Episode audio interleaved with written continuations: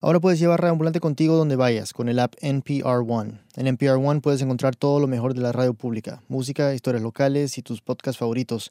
NPR One te acompaña mientras manejas, preparas la cena o ordenas la casa. Encuentra NPR One o NE en tu tienda de apps. Bienvenidos a Radio Ambulante desde NPR, soy Daniel Alarcón. Entonces, la semana pasada les trajimos Cuando La Habana era friki, una historia sobre los orígenes de la comunidad de rockeros y metaleros en Cuba. Esta semana volvemos a la isla, a esta misma comunidad, con otra historia de nuestro archivo. Hoy vamos a investigar uno de los capítulos más oscuros y sorprendentes de Cuba de los años 80 y 90. Ay, eso sí, me, me, duele mucho recordarlo. Él llegó a, a mi casa con una, una bata blanca puesta y dijo delante de mi mamá de que yo estaba enferma de SIDA y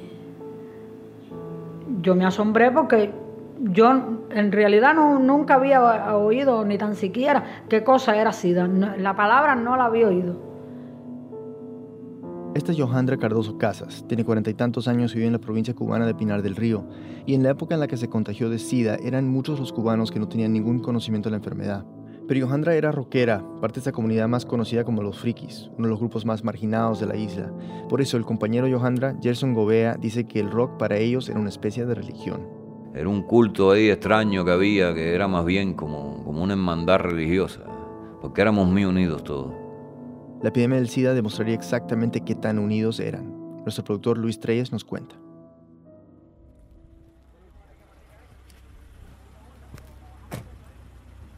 El barrio donde vive Harrison queda en la provincia cubana de Pinar del Río.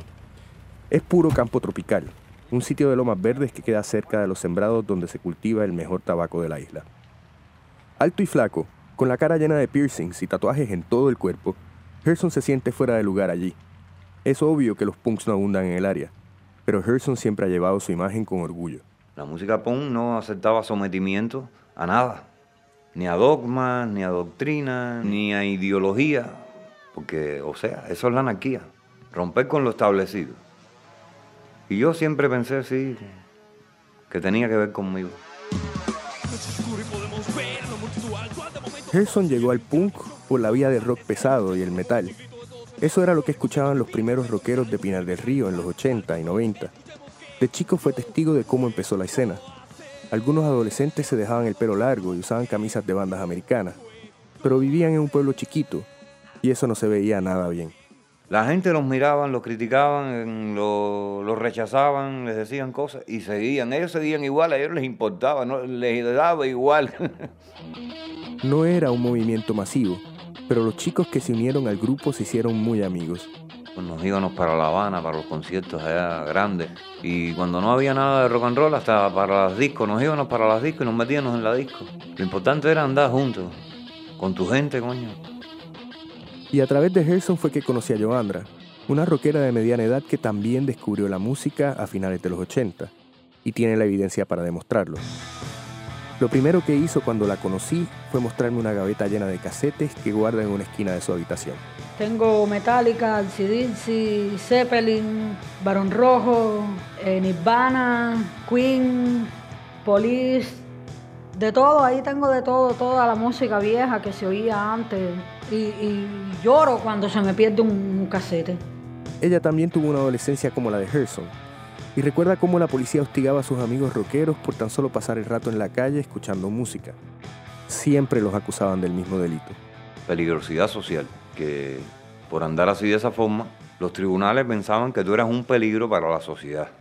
Entonces la, la, la condena era de, era no, es todavía, de dos años por primera vez y después si sigue reincidiendo como peligro social eh, es de cuatro años la condena. Los frikis no solo se enfrentaban a las leyes del gobierno y a los prejuicios de sus vecinos y compañeros de escuela, muchas veces sus propias familias eran las primeras en rechazarlos. Los padres los botaban de su casa por cómo eran, por la vida que llevaban, y andaban en la calle pasando hambre, sin ropa, sin atención, sin nada. Se habían echado al gobierno, a la sociedad y a las familias en contra. Estaban amenazados por todas partes. Y a finales de los 80 llegó otra amenaza. Empezaba el comentario. No, fulano se enfermó y fulano se fue para el sanatorio. Ya iban cayendo ya, de a poco. Ni Gerson ni los de su generación sabían de qué se trataba. En 1989 llegaron unos rumores. El gobierno de Pinar del Río estaba construyendo un nuevo hospital. Pero no iba a ser un hospital normal, sino un sanatorio, para internar a todos los que sufrían de esta nueva enfermedad. Bueno, yo me enteré de, de la palabra SIDA en el 90. En menos de 10 años, el VIH-Sida se había convertido en una epidemia en Cuba. La idea del sanatorio de Pinar del Río y varios más a lo largo de la isla era contener la epidemia. Y aunque suene raro, los frikis escuchaban las historias de cómo era la vida dentro del sanatorio y se imaginaban un paraíso. Los enfermos le dicen lo que hacen con ellos en el sanatorio, las comidas, la buena vida. En el sanatorio se comía tres veces al día con un menú que incluía carne y helados. Algunas habitaciones tenían aire acondicionado.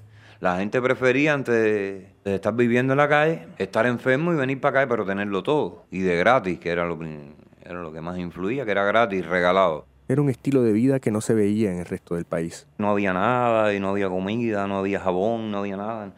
Ni aceite, ni cigarro, nada, absolutamente, ni transporte. Cuando destruyeron el socialismo, que era una esperanza para la humanidad era el fin de la Guerra Fría y la isla pasaba por uno de los momentos más difíciles de su historia. El bloque socialista se desmoronaba y en un par de años la Unión Soviética dejaría de existir. Pronto comenzaría el periodo especial en Cuba, una época de profunda escasez. Desigualdad, injusticia. Es muy triste. Pero en los sanatorios eso no se sentía. La cuestión era cómo entrar. Eran rockeros, los rockeros no les gustaba trabajar, los rockeros les gustaba que, que las cosas le cayeran fácil. Y como más fácil ellos lo vieron fue inyectándose de sida. Sí, lo que dice Joandra es cierto. Un friki enfermo le daba sangre a otro, y luego ese le daba sangre a otro más. Es imposible calcular cuántos inyectaron, las estadísticas oficiales de casos autoinfectados son casi inexistentes, pero algunos calculan que fueron más de 200 en toda la isla. Pero había tanto que no sabían acerca del virus. Aún no se hablaba públicamente de la epidemia ni de la forma en que se contagiaba. Los frikis que se inyectaban eran casi todos hombres y no sabían que podían infectar a otra gente a través del contacto sexual. Y las novias de los frikis fueron las primeras en sufrir las consecuencias. Mujeres como Joandra, que un día recibió una visita del director de higiene y salud de la provincia. Él llegó a, mi casa con una, una bata blanca puesta y dijo delante de mi mamá de que yo estaba enferma de SIDA y yo me asombré porque yo en realidad no, nunca había oído ni tan siquiera qué cosa era SIDA. La palabra no la había oído. Hasta ese momento Joandra era una chica normal de provincia. Vivía en la casa de su familia mientras estudiaba para ser maestra rural. Su exnovio, un friki autoinfectado, había entregado una lista de la gente con la que se había acostado, y el nombre de Joandra aparecía ahí. Todavía no había cumplido los 18 años. Imagínate que te digan de que el, tiempo de vida que te queda son cinco años. Yo lo único que pensaba era que no, que a mí eso no, no podía pasarme, que, que por qué a mí, quizás estaban equivocados quizás en el tiempo que yo estuve con, con ese muchacho, él no, él no estaba enfermo, era un error. Desafortunadamente no era un error. Joandra estaba enferma y para complicar las cosas, ella ya estaba casada con otro hombre. Yo llevaba ya como, como seis meses casada ya de nuevo con ese muchacho, estaba embarazada. No se lo dije en aquel momento a, al director de higiene, pero él visitó el consultorio al que yo, pertene que yo pertenecía y, y la doctora del consultorio le dijo que yo estaba embarazada y me obligaron a sacarme la criatura.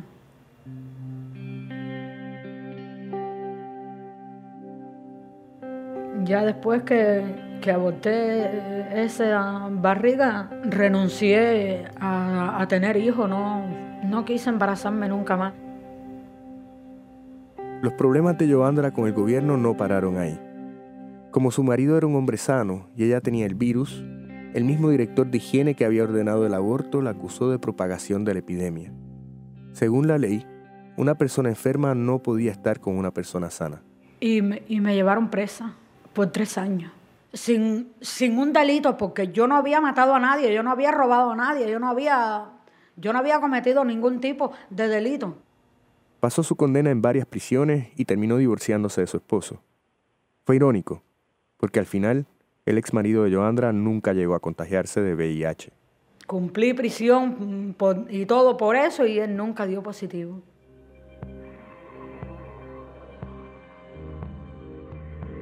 Estas consecuencias que sufrió Joandra todavía no eran evidentes para la gran mayoría de los rockeros enfermos. Al salir de la prisión, ella iría al sanatorio, y para gente como ella, que no escogió tener la enfermedad, el lugar era una extensión de la cárcel. Pero para los autoinfectados, la fiesta apenas comenzaba. En mi opinión era como, era como un campismo, como una base de campismo, como un campamento de scouts, así. En esa época, Gerson tenía muchos amigos adentro. Era uno de los sanos e iba a menudo a visitarlos. El ambiente que encontró le sorprendió. Las cabañas rústicas donde vivían los pacientes estaban rodeadas de árboles y animales que se acercaban de las fincas vecinas. Y el ambiente era 100% friki. Cabello largo todo el mundo. en, cada habitación había una grabadora con, con puro metal y amplificadores con rock and roll. Yo decía, esta gente de adentro no se deben aburrir, que era el día entero jodiendo y que era esto. Era la, la idea que yo tenía, ¿ves? Que Parecía que todo era posible en el sanatorio, todo, hasta montar una banda de punk. Gerson se juntó con un par de pacientes autoinfectados y comenzaron a tocar. Iba cada semana para ensayar. era lo que yo quería y yo estaba dispuesto a hacer lo que hubiera que hacer porque era el sueño que yo tenía, ¿ves? La banda se llamó Metamorfosis. Un autoinfectado conocido como Papo La Bala era el guitarrista. Quintana, otro autoinfectado, tocaba el bajo. Usaban equipos viejos de la Unión Soviética, parlantes hechos de cartón y un bajo que tenía una sola cuerda. En un cuartito del sanatorio, Gerson y los otros chicos se encerraban para sacar himnos punk con tres acordes desafinados. Solo faltaba una cosa, salir a tocar en vivo. Pero no lo lograron. Nunca pudimos tocar. Cuando cuadramos nuestro primer concierto, se puso mal de salud, se puso mal uno de los guitarristas y al final nunca pudimos dar concierto. Poco después cayó Quintana. Un mes se me, se me murió un guitarrista. Al mes y medio se murió el del bajo. Eso fue en un año y medio. Bueno, quedé yo porque yo no tenía nada. Esa era la realidad del sanatorio. La salud de los que entraban siempre empeoraba. Algunos perdían tanto peso que al final ya no podían caminar. Otros se quedaban ciegos. Algunos se volvían locos. Todavía no existían los tratamientos para poder vivir con el virus. Algunos eh, tenían la esperanza de, que hubiera alguna cura, algún medicamento que descubrieran, una vacuna, pero mira tú ya a la altura que estamos que todavía no ha aparecido. Entonces lo que ellos no sabían era eso, que se iba a demorar tantos años y tantos años. Gerson y Joandra cuentan que a principios de los 90 había unos 60 frikis en el sanatorio. No todos eran autoinfectados. Muchos se contagiaban de la misma forma que Joandra, por tener relaciones sexuales sin protección con un friki enfermo. Pero para el año 2000, de los 60 frikis, solo quedaban 5. Una pausa y volvemos.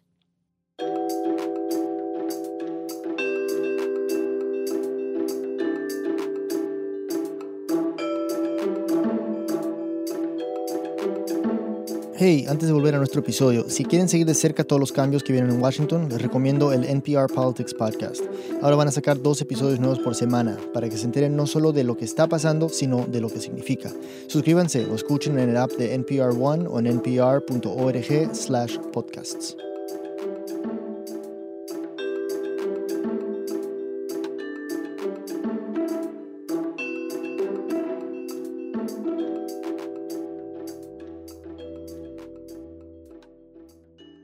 Antes de la pausa, vimos cómo el sanatorio se había convertido en un refugio para muchos frikis, pero en el transcurso de una década se fue desocupando. En el mes se iba uno, dos, habían meses que no se iban, no, no se moría ninguno, pero había, después en los meses siguientes se morían tres juntos y así. Cada vez que había una muerte, el director les daba permiso a los pacientes para que salieran a despedir a sus amigos. Poníamos música y nos poníamos a tomar la música que le gustaba al que fallecía. Y ya ahí nos poníamos tristes ahí, a esperar, llevarlo al cementerio. Pero bueno. Y fue allí, en los entierros, donde las consecuencias de haberse inyectado finalmente se hicieron evidentes. Entonces mucha gente cuando estaban conscientes de eso, de que estaban enfermos, de que no había vuelta atrás y que este, se iban a morir, se arrepentían. Lo que se quedó fue la enfermedad. Con cada funeral, Gerson se quedaba más solo. Primero se había vaciado la calle de frikis cuando sus amigos entraron todos juntos al sanatorio, y ahora su gente desaparecía por completo y él se convertía en uno de los últimos frikis de su generación que no había ingresado en el sanatorio. Ajá. Por eso la pérdida duele tanto, ¿ves? Porque se extrañaban más, porque era el apoyo, cada cual buscaba su apoyo ahí mismo en su, en su fraternidad, en su grupo. Vacío se siente mucho más. Hasta que un día a Gerson lo pillaron con anfetamina. Era la droga habitual de los frikis y en su soledad Gerson estaba tomando las pastillas cada vez más. En el tribunal, el juez le dio una condena de cuatro años de prisión. Sintió que tenía una sola opción. No, no, yo que prefería morirme antes de ir preso. Yo no puedo estar encerrado. Estoy encerrado y pierdo la mente. La mente se la pierdo. Lo que me vienen a la mente son ideas suicidas completas. Gerson estaba desesperado, igual que los frikis que le oían a las leyes de peligrosidad social diez años antes así que se le ocurrió la misma solución. Empecé a buscar un compañero que quisiera darme un poco de, sangre y al final encontré uno después de, dos meses de buscar y de pedirla y, encontré uno que sí, que me dio un poco. El intercambio de sangre se hizo sin ningún ritual, ninguna ceremonia. Fue un trámite que no duró más de 10 minutos. Gerson se encontró con su amigo enfermo en un baño público yo llevaba la jeringuilla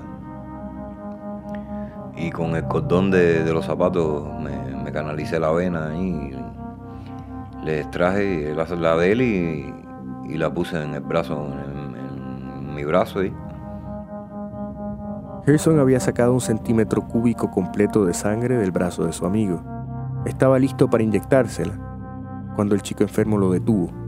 Me dijo, no, eso es mucho, eso es mucho eso y no vas a, no vas a durar mucho tiempo si te pones todo eso. Ya con, un poquitico, una mínima cosa, con, dos gotas ya, ya tienes, ya no tiene que ser un cese completo.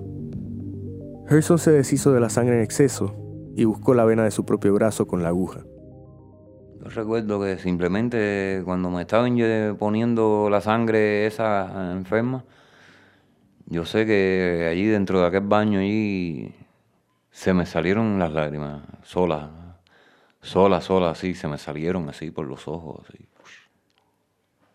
Y no, eso no se me va a olvidar nunca.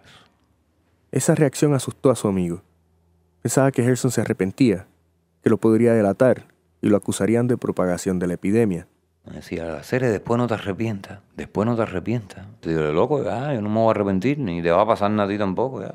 Normal, ya, ya yo también voy para allá. Ya, el único que faltaba era yo, ya yo también voy. Gerson consiguió lo que quería. Una vez que dio positivo en la prueba de VIH, el juez lo envió al sanatorio. Era el año 2000 y el lugar había cambiado mucho. Casi todos los roqueros se habían muerto. Los pocos que quedaban se habían convertido en una especie en peligro de extinción. Y uno de ellos era Joandra, que la habían trasladado de vuelta al sanatorio luego de haber cumplido con su condena de cárcel. Ella también estaba cansada de estar sola. Por eso la noticia de que iba a ingresar un friki nuevo al sanatorio le interesó tanto. El mismo chico que le dio la sangre a Gerson fue quien le dio la noticia. Él era muy amigo mío y es el que me dice a mí, ay Andra, va a entrar para el sanatorio un pelú que se llama Gerson. Yo le sí. Dice, sí, sí, va a entrar un pelú que se llama Gerson. Le gusta también el rock and roll. Yo, ¿y está casado? No, no, no está casado, está soltero. Era lo que Joandra estaba buscando.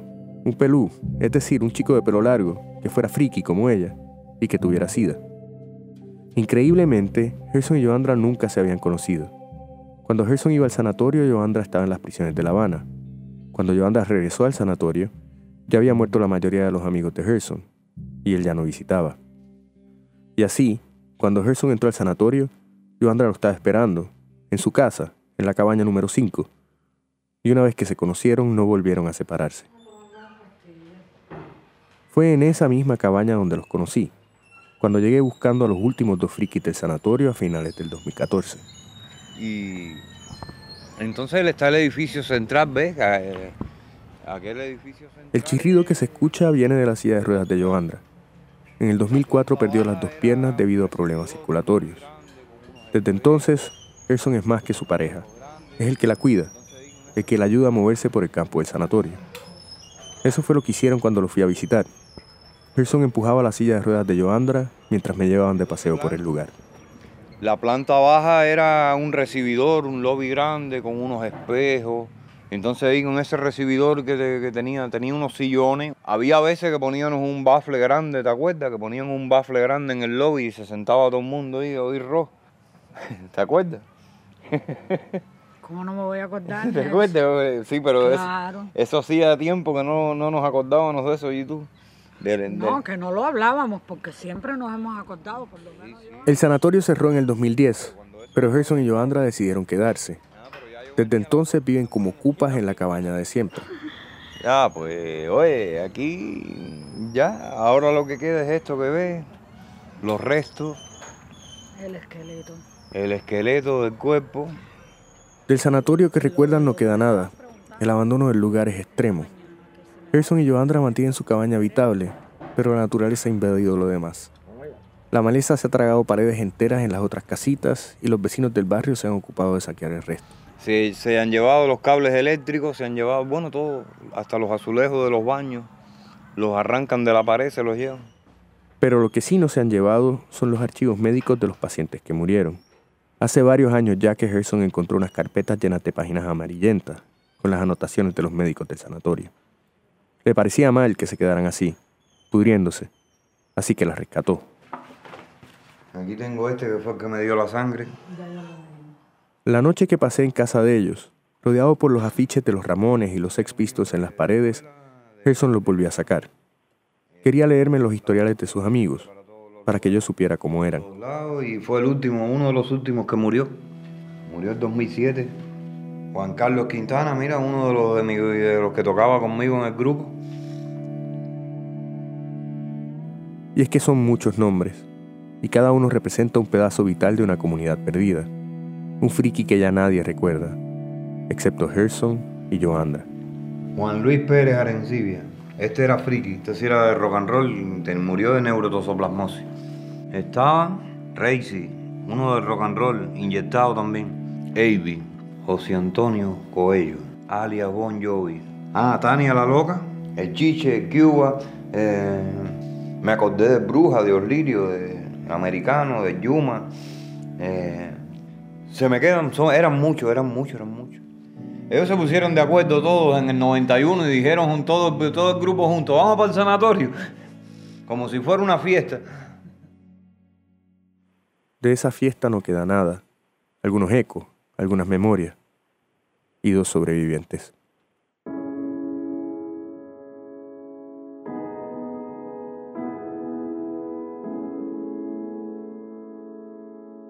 Desde que sacamos esta historia a principios del 2015, el gobierno está remodelando el sanatorio para convertirlo en una prisión.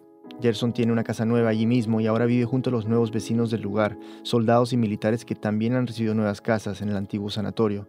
Cuando nuestro productor Luis le preguntó qué tal los nuevos vecinos, Gerson respondió, al que no quiere caldo, le dan dos tazas. Luis Trace es documentalista y productor de Radio Ambulante, vive en San Juan, Puerto Rico.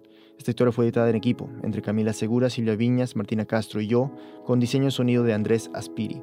Luis investigó esta historia por más de un año y coprodujo una versión en inglés con Radiolab, uno de los programas que más admiramos de la radio pública estadounidense. Avísenle a sus amigos que no hablan ni entienden español que ahora sí pueden escuchar Radio Ambulante. Queremos agradecer a nuestro amigo Tim Howard por su apoyo constante durante todo el proceso. Agradeciendo también a Jad Abumrad, Matt Kilty, Jamie York y a todo el equipo de Radiolab. Hay un enlace a esta colaboración en nuestra página web. Gracias a la Universidad del Sagrado Corazón en Santurce, Puerto Rico, por prestarnos sus estudios. Bueno, y además de los que ya he mencionado, el equipo Ambulante incluye a Fe Martínez, Melissa Montalvo, Desiree Bayonet, Ryan Swikert, El Celiana Ulloa, Carlos Rolando y Barbara Sawhill. Nuestros pasantes son Emiliano Rodríguez, Andrés Aspiri y Luis Fernando Vargas. Carolina Guerrero la CEO. Radio Ambulante cuenta las historias de América Latina. Para escuchar más, visita nuestra página web radioambulante.org. Soy Daniel Alarcón. Gracias por escuchar.